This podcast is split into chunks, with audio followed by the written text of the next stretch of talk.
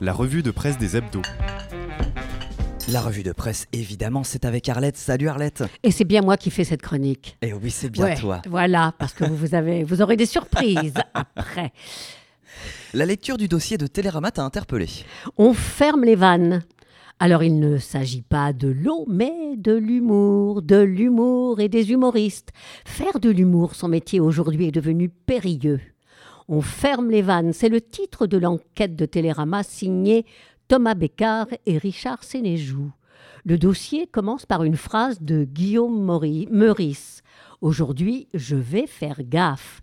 Il affiche un petit sourire en coin avant de commencer sa chronique pour le Grand Dimanche, l'émission de Charline Vanhoenacker sur France Inter. Sa blague sur Netanyahou, qui l'avait traité de nazi sans prépuce, lui a valu une sanction de sa direction et a valu à Radio France une mise en garde de l'ARCOM. Alors, la liberté de parole a-t-elle du plomb dans l'aile en ces temps de société de plus en plus polarisée? Il pose la question aux humoristes d'hier, comme Christophe à l'évêque. Pour lui, rien de nouveau sous le soleil. Et d'aujourd'hui. Alors, petite parole d'humoriste. En cas d'actualité lourde, comme avec le conflit au Proche-Orient, faire grincer des dents nécessite un peu de doigté. La moindre phrase est sujette à polémique. On marche sur des œufs.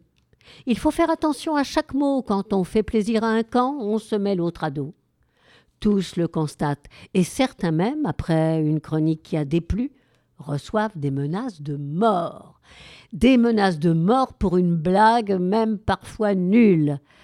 Alors, peut-on encore rire de tout? Sans doute, parce que beaucoup de nos interlocuteurs sont sur la même ligne que Pierre Desproges, qui en 1983, dans Apostrophe, avait quasiment clos le débat en répondant Absolument, on doit rire de tout. Dans le second article du dossier, Olivier Tesquet et Fanny Arlan ont recueilli les réflexions de l'humoriste israélienne Noam Schuster. Elle, retrouve, elle a toujours écrit des blagues sur la difficile coexistence entre Israéliens et Palestiniens, mais elle se retrouve aujourd'hui à sec. Comment faire rire quand on a les larmes aux yeux?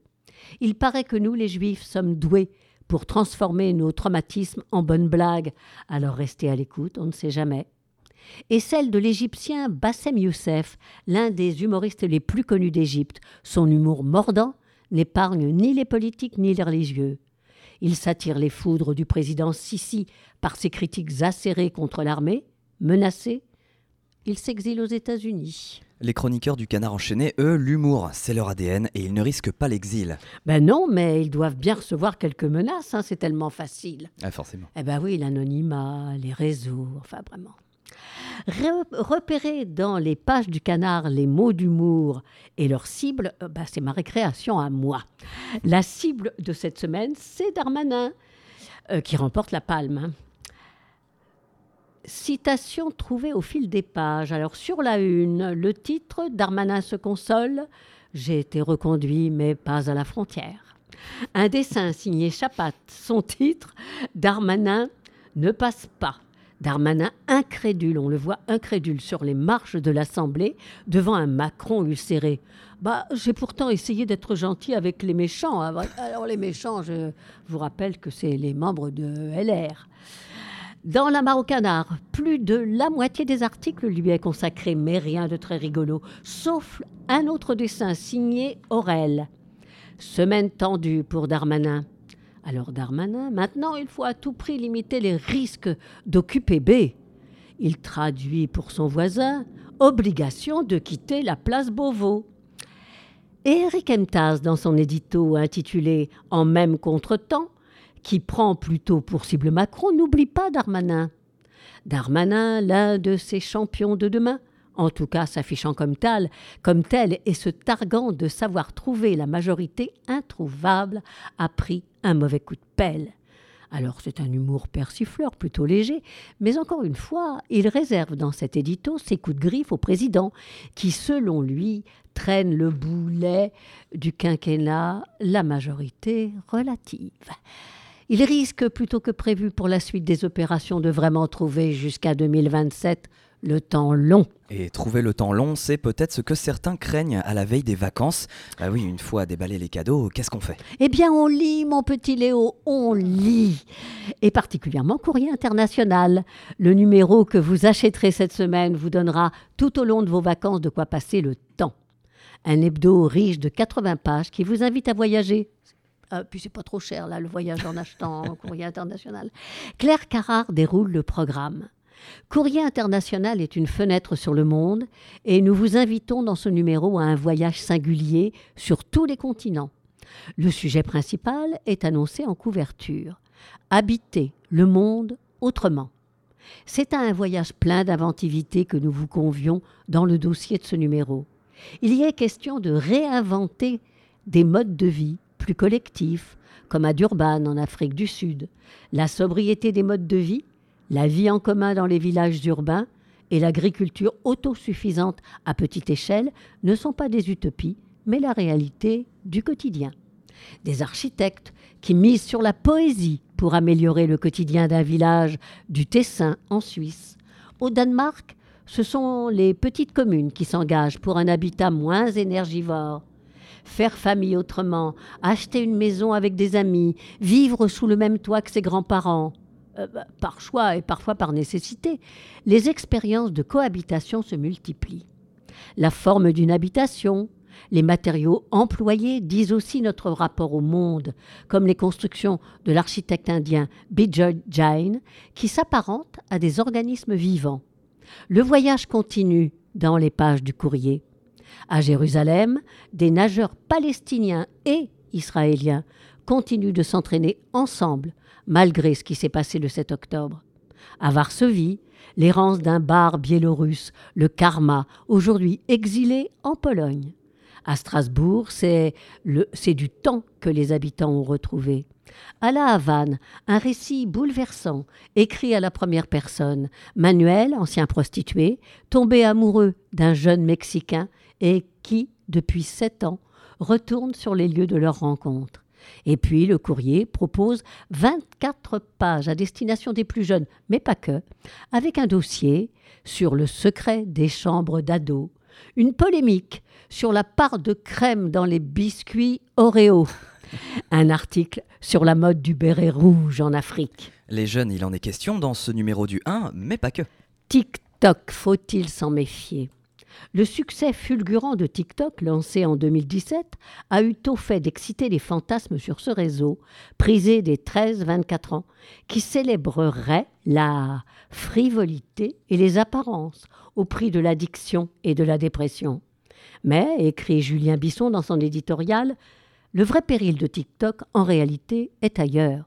Il tient davantage dans sa capacité à récolter massivement des données à manipuler l'information, que ce soit par la censure ou au contraire la promotion de contenus favorables aux, aux ambitions géopolitiques chinoises.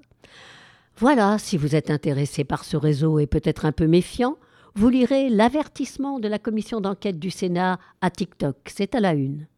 La citation, elle est de Blaise Pascal. La seule chose qui nous console de nos misères est le divertissement. Et cependant, c'est la plus grande de nos misères. Alors vous la trouverez, cette citation, sous la chronique de Robert Solé intitulée Eureka, que j'ai eu envie de citer en entier, mais non. Non, non, vous la découvrirez vous-même. Vous allez être en vacances. Alors, quand vous dépliez le 1, vous trouverez aussi des articles du politiste Paul Charon qui revient sur le succès de l'application et son envers, tout en pointant les liens étroits qui attachent TikTok au Parti communiste chinois, ne l'oubliez pas.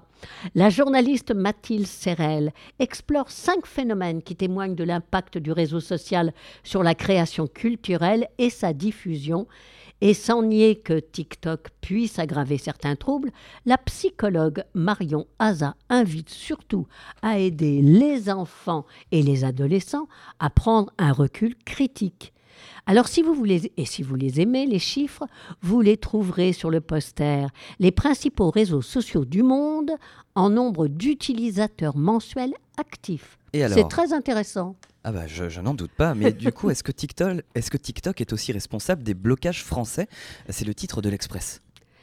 Ah bah si les jeunes passent leur temps, euh, tout leur temps sur TikTok, euh, c'est bien possible. Ah hein, oui. ça va, bon, bon. Bref, l'invité de la semaine de l'Express, c'est le prix Nobel d'économie Jean Tirole qui déclare La dégringolade de notre niveau en mathématiques est générale, affectant les meilleurs élèves comme les moins bons.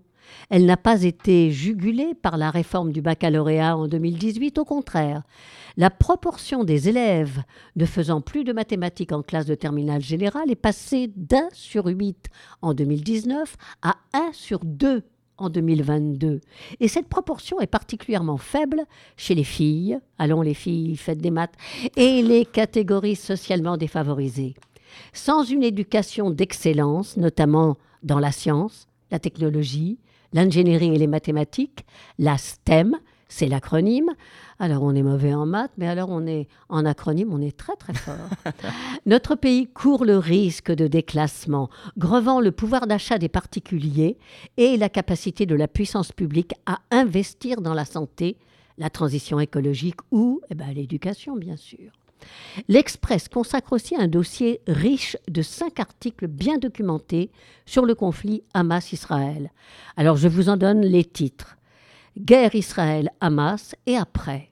Le scénario crédible et risqué d'une occupation de Gaza. Le scénario d'un embrasement régional. Le scénario d'une gouvernance internationale à Gaza. Le scénario optimiste mais complexe d'une solution à deux États. Alors de quoi vous faire une idée de ce qui peut arriver dans cet après très incertain? L'horoscope de Rob Brezny, pour la dernière fois de l'année, s'adresse aux Sagittaires. Le pharaon Toutankhamon est mort il y a plus de 3300 ans. Quand en 1922 les archéologues ont fouillé sa tombe, ils ont découvert parmi le riche mobilier funéraire plusieurs amphores de miel. Lorsque, bravant la colère des esprits, ils ont goûté le nectar, ils l'ont trouvé aussi frais et savoureux que s'il venait d'être récolté. Étonnamment, tous les miels peuvent se conserver des siècles durant. Faisons de cette curiosité une métaphore de ta vie, Sagittaire. Quelques ressources, quelles expériences de ton passé pourraient être ainsi pures et substantielles, aussi pures et substantielles qu'à leur origine? Quelle valeur auraient-elles pour toi? Aujourd'hui